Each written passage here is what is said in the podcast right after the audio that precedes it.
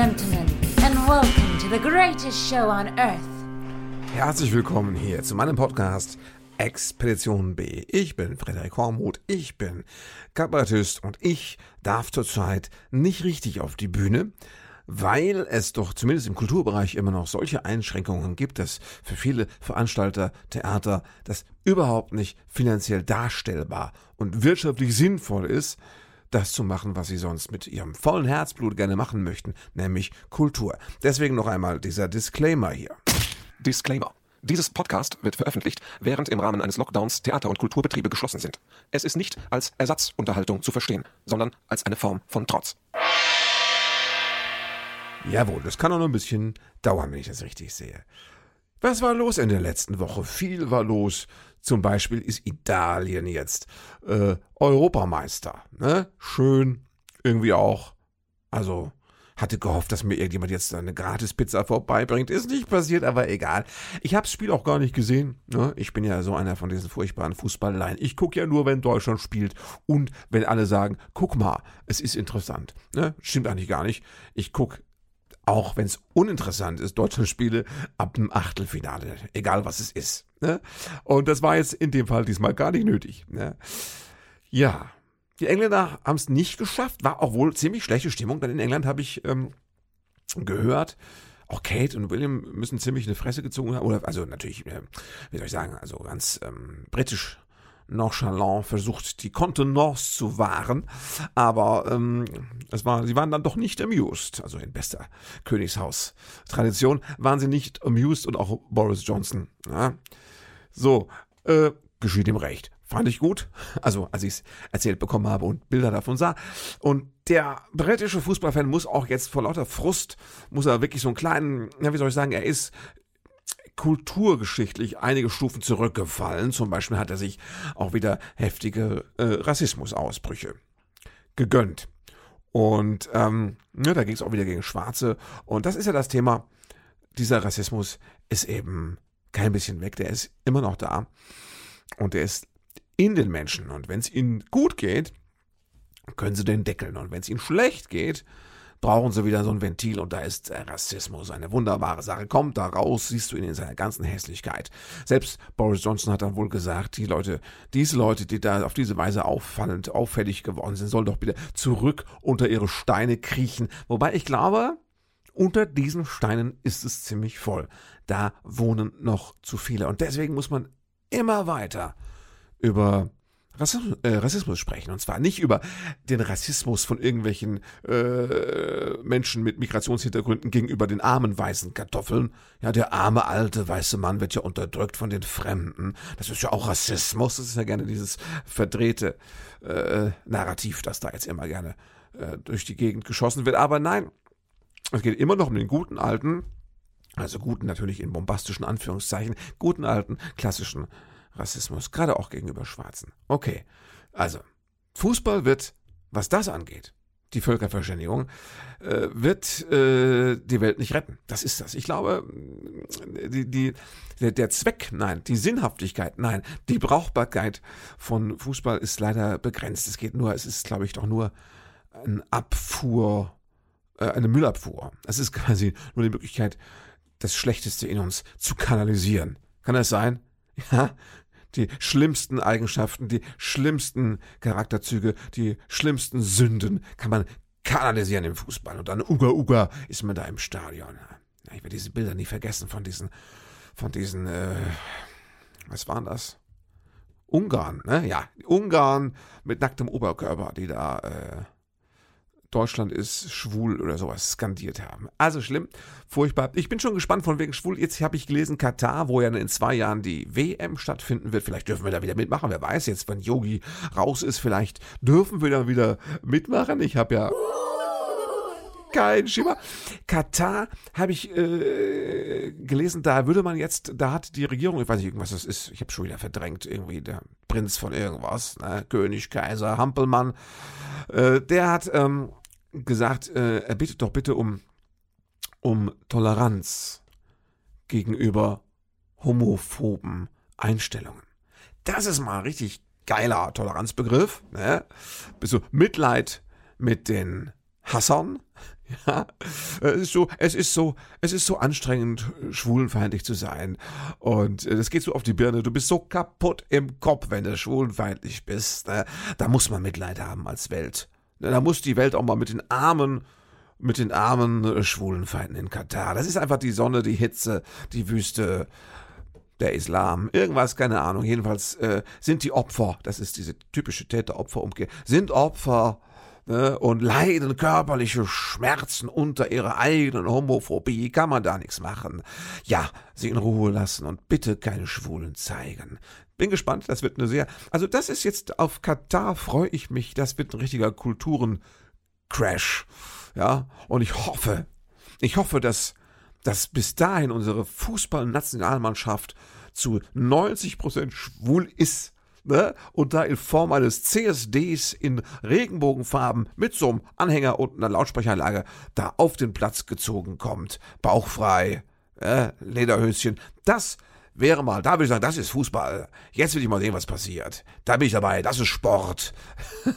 da packt es mich dann auch einfach mal so als, wie soll ich sagen, gesellschaftliches, soziologisches Experiment, als äh, als den Versuch, ja, ähm, menschheitsgeschichtlich einfach Menschen nochmal auf ein ganz anderes äh, ja, ne, Niveau zu katapultieren. Sowas wie ähm, die Reste von Steinzeit zu zertrümmern mit einer Art schwulem Laser und äh, die Zukunft auch in Katar Einzug halten zu lassen. Und die Zukunft ist nicht schwul, das wollen Sie da nicht falsch verstehen, Freunde. Die Zukunft ist tolerant, weil wer oder was wen oder was liebt, geht keinen was an, beziehungsweise ihr habt es zu ertragen.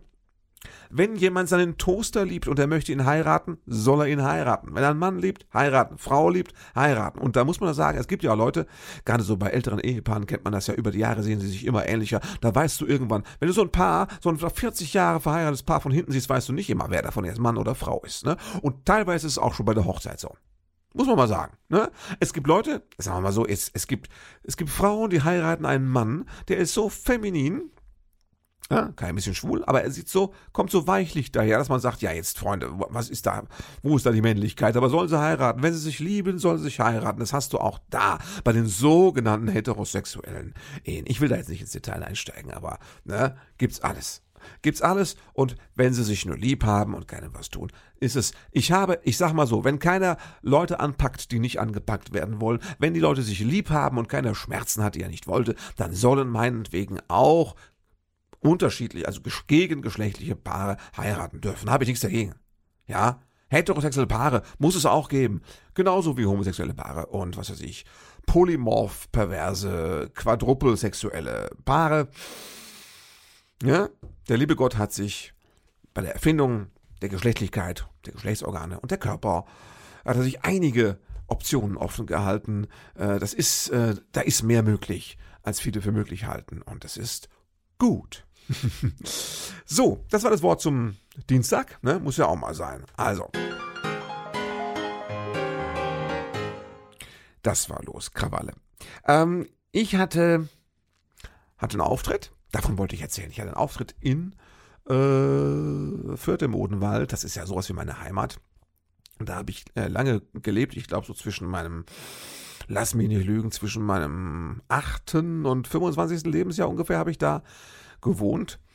Und ähm, ja, meine Eltern wohnen da immer noch und ähm, ja, da hatte mich ja vor ein paar Wochen, riefen mich die evangelische Kirche Leute an. Also jetzt nicht die Pfarrerin persönlich, sondern jemand da aus dem, ich weiß nicht, wie das heißt. Ich bin ja so unbeleckt, was das angeht. Ne? Aus dem evangelischen Gemeinderat, ich weiß nicht, wie das heißt. Kirchenvorstand, Beistand, irgendwas, ne? Freunde der evangelischen Kirche Eva. So. Und äh, die riefen an und sagten, wir wollen was machen für die Kultur, dass es weitergeht. Wir würden gerne eine Veranstaltung machen. Wir hatten an dich gedacht. Und ich dachte nur, uh, super, sie haben an mich gedacht. Weil, wenn Kirchen an mich denken, muss ich sagen, das ehrt mich, das freut mich. Gerade weil es auch so eine bisschen eine einseitige Geschichte ist. Ich persönlich denke doch sehr selten an Kirchen, muss ich fairerweise zugeben. Ich bin ja, und äh, ich weiß nicht, ob diese Auftritte, die ich da jetzt hatte, vielleicht im Nachhinein aus der Geschichte der evangelischen Kirche gestrichen und annulliert werden, weil ich bin ja nicht getauft. Ich bin ja das, was man früher einen Heide genannt hatte. Hat damit zu tun, dass meine Eltern, ich bin Jahrgang 68, da wisst ihr eigentlich schon Bescheid, meine Eltern waren nicht so angefixt vom Konzept und der Idee von Kirche und Religion und haben immer gesagt, also da wollen wir jetzt keinem was vorschreiben, da soll das Kind mal selbst drauf kommen, ob es da was braucht in die Richtung. Da würden wir dem Jungen nicht im Weg stehen, wenn er irgendwie religiöse Züge entwickelt. Ne? Meinetwegen soll er Papst werden, also sinngemäß, ne? Aber wir wollen jetzt dafür nicht schon mal irgendwie Weichen stellen, die man uns später nur vorwerfen kann. Ne? So. Und deswegen haben die das offen gelassen. Das war erstmal cool, weil ich einfach mit Religion nichts zu tun hatte.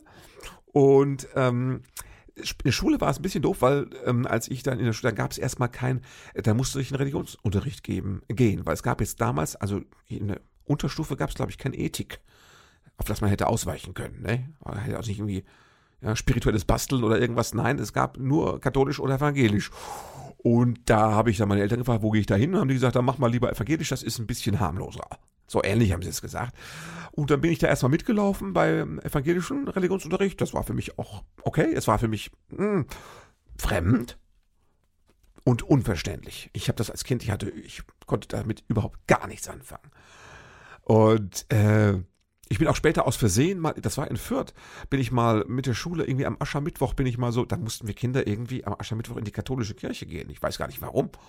Heute könnte man da gar keinen mehr zwingen dazu. Da gäbe es sofort äh, äh, Gerichts äh, ne, Verhandlungen. Deswegen, also äh, so. Ähm, irgendwie lief ich mit meinen Klassenkameraden, kam also am Aschermittwoch. Ich hätte wahrscheinlich auch nach Hause gehen dürfen als Heide, aber ich lief da mit. Man war ja mit den Freunden da unterwegs und dann kam ich in die katholische Kirche und dann standen wir da alle rum und dann gab, wurde da irgendwas geredet. Predigt, ich habe das also nicht verstanden. Es war Aschermittwoch und dann musste man nach vorne gehen. Bin auch nach vorne gegangen und dann hat mir dieser Pfarrer, den ich nicht kannte und von dem ich auch nicht wusste, was er von mir wollte, das war nur von daher okay, weil wir waren nicht alleine in der Sakristei oder so, äh, hat er mir mit dem Finger und mit Asche ein Kreuz auf die Stirn gemalt. Und das hat mich als Kind, ich sag mal, ich war neun oder zehn, schwer verwirrt, weil ich war nicht darauf vorbereitet. Ich wusste nicht, was das soll. Ich wusste nicht, ähm, warum macht er mich jetzt schmutzig? Na, was ist das für eine Asche? Wer ist dafür eingeäschert worden? Oma, bist du's? Also, ne, so, als Kind, man ist da völlig unsicher. Und außerdem, warum, warum beschmutzt mich die Kirche? Ja, es ging um Schuld und Sünde und sowas. Und ich dachte, wieso Sünde und Schuld? Ich bin doch nicht mal in der Pubertät. Ich habe doch damit nichts zu tun. Ich war als Kind sehr, sehr verstört, was das angeht. Und habe auch die Rituale nur als fremd empfunden. Also es hätte jetzt auch, also katholischer Gottesdienst wirkte auf mich so wie so ein, was weiß ich, ein ne, Amaya-Opferfest. Das war für mich ähnlich nachvollziehbar. Und ähm, dann später in der Schule kam ja die Rettung, dann gab's Ethik. In Ethik wurde das alles gesprochen, da wurde über alle Religionen gesprochen, da konnte ich das dann lernen, verstehen, einordnen, so. Und dem christlichen Gedankengut habe ich mich logischer, lustigerweise eigentlich wo genähert? Im Studium der Germanistik. Weil als es um Literatur ging, ging es natürlich auch ganz viel um äh, Christentum oder genau genommen um christliche Motive, die ja in der Literatur ständig vorkommen. Da muss man, wenn man Bücher liest, sollte man wissen, um was es da geht. Und deswegen waren christliche Motive sehr wichtig, habe ich gelernt im Studium und Studium und die Auseinandersetzung mit Religiosität, Spiritualität auch. Und dann hatte ich dann noch so eine Freundin auch während des Studiums, die hat äh, Theologie studiert. Ne? Das muss man sagen, Theologiestudentinnen waren da schon, also ich will jetzt nicht ins Detail gehen, aber das war reizvoll und auch da habe ich dann, hatte ich da so ein bisschen Berührungspunkte im wahrsten Sinne des Wortes. Und ähm, ja, das ist so meine Geschichte. Es ist nicht viel draus geworden. Ich bin nicht in die Kirche eingetreten, musste auch nicht austreten. Hm, entspannt. Ähm, ich habe auch nicht kirchlich geheiratet, alles sowas. Und ich bin aber trotzdem kein, wie heißt es, Atheist. Ich bin ein Agnostiker, kann man sagen. Ähm, also, ich weiß es nicht ganz genau vielleicht nicht mal das. Ich glaube schon an einen, nennen wir es mal, lieben Gott. Er selbst muss immer total schmunzeln und manchmal lacht er auch, kichert leise, wenn er hört, wie jemand der, der liebe Gott sagt. Ähm, also jenes höhere Wesen, das wir verehren. Ähm, ich glaube, das gibt es. Es gibt den Schicksalsmacher, glaube ich. Es gibt Pläne. Es gibt einen großen Bauplan, den wir nicht verstehen. Nein, es gibt was, was wir nicht verstehen und da steckt was dahinter, nämlich eine Kraft, ein Gedanke. Die einen nennen es Gott, die anderen nennen es anders. Es ist aber dasselbe. Man kann es personalisieren, dann ist es der Mann mit dem weißen Bart. Man kann es offen lassen, dann ist es irgendwas mit Schwingungen und Atomen. Jedenfalls ist es etwas, was es, das glaube ich, mit uns Menschen gut meint und mit dem man auch kommunizieren kann. Und das auch manchmal zu einem spricht. Ja, wie bin ich zu der Erkenntnis gekommen, kann ich auch ganz kurz sagen. Ich bin mit jener Freundin da, mit der ne, Theologiestudentin, die hat mich mitgenommen. Sie hat mir das verkauft, als wir fahren zusammen nach Frankreich. Ich war total verknallt. Hey, Paris, mit ne, meiner großen Liebe nach Paris. Äh, und dann sind wir, aber musste ich aber erst nochmal mit nach Thésée.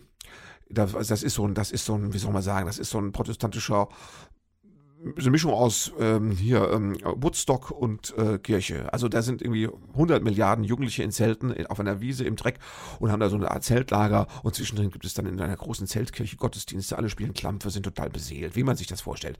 Pastor Pflege auf Crack in ganz jung. Das ist gemein, das ist jetzt wirklich völlig übertrieben. Äh, das Tolle an TSE war, dass ich da die Krise bekommen habe, weil ich sofort gemerkt habe, ich ertrage das nicht. Wenn so viele Menschen gleich, gleichzeitig spirituell sind und einer Religion, Religion frönen, ertrage ich das persönlich nicht. Es war mir körperlich zuwider, weil so viele Menschen so beseelt waren. Und ich persönlich, das ist schlimm, ich ertrage das nicht. Ich, für mich ist, das habe ich in dem Moment gemerkt, ist Spiritualität was Wichtiges, nämlich was Persönliches, was was mir nur mich was angeht. Und ich ertrage Religiosität als Massenerlebnis nicht. Hat mir lustigerweise Thésée gezeigt, wo auch, glaube ich, Mönche, ich glaube, da ist ein Kloster, äh, Mönche, die das alles gemacht haben. Ähm, oder zumindest doch, ich weiß es gar nicht. Egal, das ist aber auch nicht wichtig. Dieses Großereignis jährliche da in Thésée, wo ich aus Versehen quasi mehr so libiduös libidös, libidinös, also egal, ne, Poppen, so, äh, hingeraten bin, hat mir aber gezeigt, Spiritualität ertrage ich nicht als Massenveranstaltung. Es ist, und vor allem, ich fand das so schlimm, weil so viele Menschen, ich persönlich hatte das Gefühl, auf diese Weise macht Religion die Menschen klein. Und ich persönlich hatte das Bedürfnis, dass die Menschen groß werden. Also gar nicht im Sinne von nicht demütig, aber ich kann es nicht anders beschreiben. Das Tolle war jedenfalls, dass dieses Konzept TSE voll funktioniert hat, weil da gab es ein ein, ein, wie soll ich sagen, ein Areal, ein stille Garten. Es gab ein begrenztes Areal, auf das man gehen konnte, wo geschwiegen wurde. Und da bin ich hingeflüchtet. Da saß ich und habe dann mit meinen, ich weiß nicht, 20 Jahren irgendwie auch mal vor lauter Frust ein Tränchen verdrückt und eine Erkenntnis gehabt. Ich wusste plötzlich, ich bin nicht Atheist, weil wenn Spiritualität, Religion, auf eine Weise ausgeübt wird, die meinem Empfinden widerspricht, dann tut es mir körperlich weh und dieser körperliche Schmerz zeigt mir, dass mir diese ganze Sache nicht egal ist. Ergo, da ist was, was mich beschäftigt und berührt und ich brauche eine andere Darreichungsform. Zum Beispiel so, wie ich es später bei Hans-Dieter Hüsch gefunden habe. Aber nicht mal das ist es. Ich brauche da eine sehr, also mein, mein wie soll ich sagen, meine Spiritualität ist sehr seltsam und sehr privat. Kann ich nicht erzählen. Ähm, ne, ist ein anderes Thema. So, aber ich wollte das nur mal erzählen, weil äh, ne, ich in der Kirche. Und ich habe mich total gefreut, dass die evangelische Kirche also mich eingeladen hat und so, dann haben die sogar gesagt, wir zahlen dir echt eine, eine gute Gage. Ich freue mich auch, ne? Weiß nicht, wie viel Kollekten, die da zusammengeschmissen haben, um mich so mit sagen. Echte gute Gage. Dann hatten sie aber rausgefunden, dass man kann es nicht mit der ganzen Kirche machen. Es ist ja Corona, also Abstand und hier Adressen und Tests, GGG und wie das alles heißt. Und passen nur 50 Leute und dann haben wir zwei Shows gemacht. Eine um fünf, eine um halb neun. Und ähm, ja, alle waren ein bisschen in Sorge, wie gut das ausverkauft sein wird, ob wir wirklich zweimal 50 Karten loswerden, weil ja äh, da in Fürth und da gab es ein Cluster. Es hat ein bisschen geklustert. Cluster klingt wie ein Frühstücksspaß aus dem Hause Kellogg. Aber es ist ähm, Kellogg's, glaube ich, ja. Äh, Cluster ist auch eine unangenehme Sache, wenn es um Pandemien geht. Und da hat es gerade wieder ein bisschen geklustert. Was clustert da im Gebälk? Der Corona. Und äh, die Leute waren ein bisschen unsicher in Fürth. Also der Cluster ist erstmal jetzt nicht weiter explodiert, aber man war da vorsichtig und hatte ein bisschen so eine Hab-Acht-Stellung. Und deswegen sind die Leute auch zögerlich gekommen. Bei der einen Show waren es dann so 40 und bei der anderen waren es irgendwie 50. Das heißt, wir waren, wir hatten eine Auslastung von 90 Prozent, da muss man sagen, da hätten wir in Vor-Corona-Zeiten uns auch schon drüber gefreut. Das war gut. Ja. Alle waren ganz lieb. Ich wurde nett empfangen. Ich bekam mein Catering, Abendbrot und so wunderbar. Also ich habe die erste Show gespielt und da waren nur die 40 Leute, aber ich hatte das Gefühl, ja, ich hatte mein Programm mittlerweile auch schon, konnte ich schon wesentlich besser auswendig spielen und erzählen als bei meinem ersten super frühen Tryout da vor einigen Wochen. Also ich kann eigentlich jetzt schon alle Sätze, alle Absätze. Ich bin nur mit der Reihenfolge noch immer ein bisschen unsicher. Deswegen muss ich aufs Manuskript gucken, dass ich immer weiß, was, welcher Gedanke nach welchem Gedanken kommt. Aber da war ich schon auf einem ganz guten Stand soweit und konnte die erste Show konnte ich, da haben auch Leute dann gelacht und es war schön. Es war natürlich sehr hell in der Kirche. Wir hatten die Türen offen, damit Wind durchgehen konnte. Ihr wisst ja, die Aerosole, die machen ja von nichts halt, nicht mal von der Kirche. Und ähm, da habe ich dann meine 75 Minuten, also ne, die Corona-Version des Programms gespielt und das eigentlich sehr genossen da beim ersten Mal. Das war sehr schön. Und dann hatte ich Zeit, dann hatte ich Pause, ne, irgendwie zwei Stunden nix, also Pause, um dann das zweite Mal, die zweite Show zu spielen. Und das war schon seltsam, weil dazu warten, ne, habe ich ein bisschen Abendbrot gegessen, habe ich mich da hingelegt im Gemeindehaus und ein bisschen abgewartet und dann haben wir die zweite Show gespielt. Und die war, wie es oft beim zweiten Mal ist, also für mich in, jetzt nur von inwendig, nach außen kann ich nicht, aber für mich war die ein bisschen schwächer, obwohl die besser besucht war. Die Leute haben nicht ganz so reagiert. Hm, vielleicht weil sie, ich weiß nicht warum, keine Ahnung, vielleicht lag es auch an mir, weil ich habe festgestellt, heilige Scheiße, das kann man glaube ich in Kirchen nicht sagen. Ich habe gesagt, mein Gott, das ist auch doof. Äh, was, was sagt man da? Alter Falter, das kann man, das ist glaube ich neutral. Alter Falter, kann man auch in der Kirche mal sagen, das ist glaube ich keiner beleidigt. Ne? Es sei denn der Fall, ich weiß es nicht. Heilige Dreifaltigkeit, ich weiß es nicht. Man kann das schon sagen, oder? Alter Falter, es ist ja dunkler geworden. Und die haben natürlich, weil so eine Kirche ist kein Theater im eigentlichen Sinne, hatten nur so ein paar funzlige Scheinwerfer da nach vorne in den Altarraum gerichtet, der mir als Bühne diente. Und ähm, es war so ein bisschen dunkel und das habe ich beim Soundcheck, beim Ausprobieren nicht gesehen. Es war so ein bisschen so dunkel, dass ich, äh, ihr kennt das, ohne Lesebrille aufs Manuskript gar nicht mehr so gut sehen konnte. Das werdet ihr, wenn ihr über 50 seid und mit Lesebrillen experimentieren müsst, ne, macht ja keiner freiwillig, dann werdet ihr das wissen, das ist äh, ein Unterschied, ne, ob das hell ist oder dunkel ist. Also du kommst besser klar, wenn es Licht ist.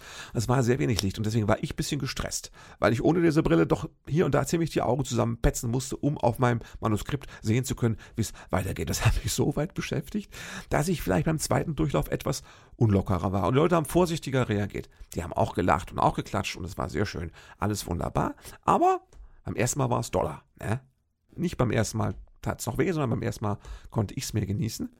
Und wieder was gelernt. Das mit der Lesebrille ist brutal. Ne? Das ist, wenn du mal die 50 erreichst. Ne?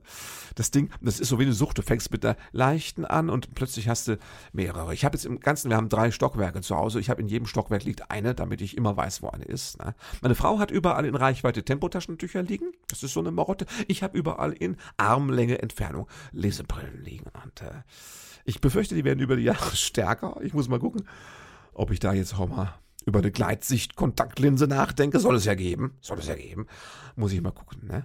Das Schöne ist, ich habe mir jetzt ein größeres Handy gekauft. Das hilft ein bisschen. Ich glaube, das ist der einzige Grund, warum, ah, denk mal drüber nach, warum die Handys jetzt immer größer werden. Weil die Handynutzer immer älter werden und eitel sind und keine Lesebrille und dann kaufen die ein größeres Handy. Ne? Wenn dann das Handy mal so groß ist wie ein Flachbild, Fernseher, dann ist so eine Grenze erreicht, würde ich sagen.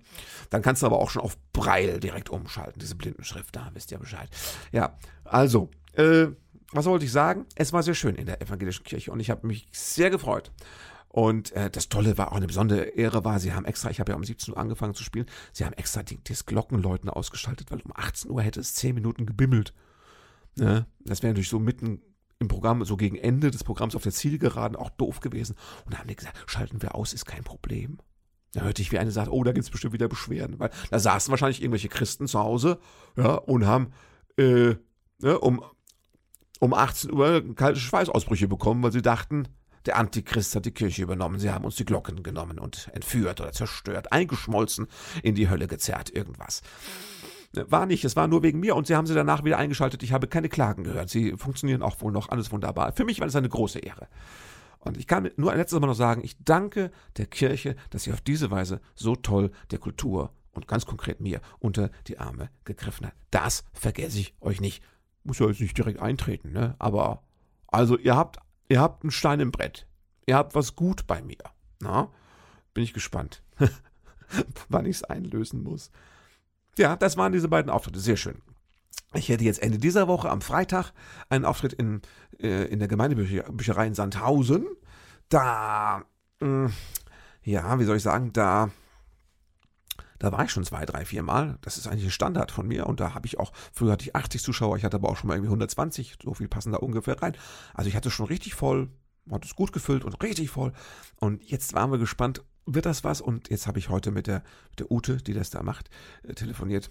Und die sagt, ja, nee, wir haben jetzt erst 17 Karten verkauft. Die Leute, auch unser Stammpublikum traut sich nicht. Die sagen, das ist uns zu riskant, das ist ja drinnen und dann mit der Maske und, uh, und Delta und hier und da. Und die trauen sich nicht. Und wir haben gesagt, ja gut, Abendkasse ist auch nicht so das Ding zur Zeit. So ein bisschen der Trend. Komm, wir sagen es ab, wir verschieben es aufs Frühjahr, wo es hoffentlich besser geht, aufs nächste Jahr. Ja, das funktionierte da nicht. Da war, da sind die Leute einfach noch ängstlich. Muss man aber auch verstehen, finde ich. Ne? Andererseits, in Mannheim am 22. spiele ich da im Garten des äh, Zeughauses vom Reichsmuseum. Ich weiß nicht, wie viele Plätze da reinpassen, so 100 oder was oder 90. Und äh, die sind jetzt bis auf 5, 6 Karten oder was, sind die alle weg. Kann man online schon sehen. Ja, ihr könnt noch, gibt noch Restkarten, das wird also voll sein. Das wird dann voll sein. Ja? Gibt's auch, aber ist vielleicht mehr so was Urbanes. Da gibt's einfach genug Wahnsinnige, die sich überall hinsetzen. Obwohl es ist ja eben auch im Freien, muss man das sagen. Es ist halt dann auch im Freien. Da ist die Barriere irgendwie geringer. Da ist natürlich die Sache wieder das mit dem Sommer ne? und dem Klimawandel und dem Wasser. Also das kann sein, dass dann diese wunderbare, äh, ausverkaufte Veranstaltung irgendwie ins Wasser fällt. Ich glaube, die können das nach drinnen verlegen, aber so richtig geplant ist es nicht. Ich weiß, dass mein Freund und Kollege Hennes Bender, der hätte gestern irgendwo gespielt, ich glaube in Herne und schönes Open Air. Nee, mussten sie wegen Unwetterwarnungen verschieben auf ähm, eine Woche später. Das ist fair, ne? das ist überschaubar. Aber siehst du mal, gegen uns in der Kultur haben sich alle Kultur, äh Quatsch, alle Naturgewalten haben sich gegen uns verschworen. Bis hin zum Laschet, der reine Wahnsinn. Ne? Ja, den finde ich immer noch gefährlich, was Pandemie-Handling angeht. Und wenn das unser Kanzler wird, ne, gehe ich jetzt nicht drauf ein, habe ich schon genug gesagt. Ja, also, das wird stattfinden. Das wird schön. Da kann man sich drauf freuen. Ja. Ähm, das war so, was beruflich äh, los war bei mir in der Woche. Ich bin versuche gerade meinen neuen Rechner einzurichten. Das ist ja auch furchtbar, oder? Ich habe das habe hier ab und zu so alle acht bis zehn Jahre kriege ich einen neuen Rechner. Lustigerweise kaufe ich mir immer PCs. Ich bin aber nicht der Einzige. Bin immer noch der Meinung, dass ich für dasselbe Geld bei einem PC mehr Leistung kriege mehr Performance kriege als bei einem Mac. Und ich mag das offene und modulare von diesen PCs, die man sich konfigurieren und zusammenbauen lassen kann, auch mal umbauen kann. Das gefällt mir. Und ich mag auch Windows. Warum? Weil es mittlerweile ja läuft.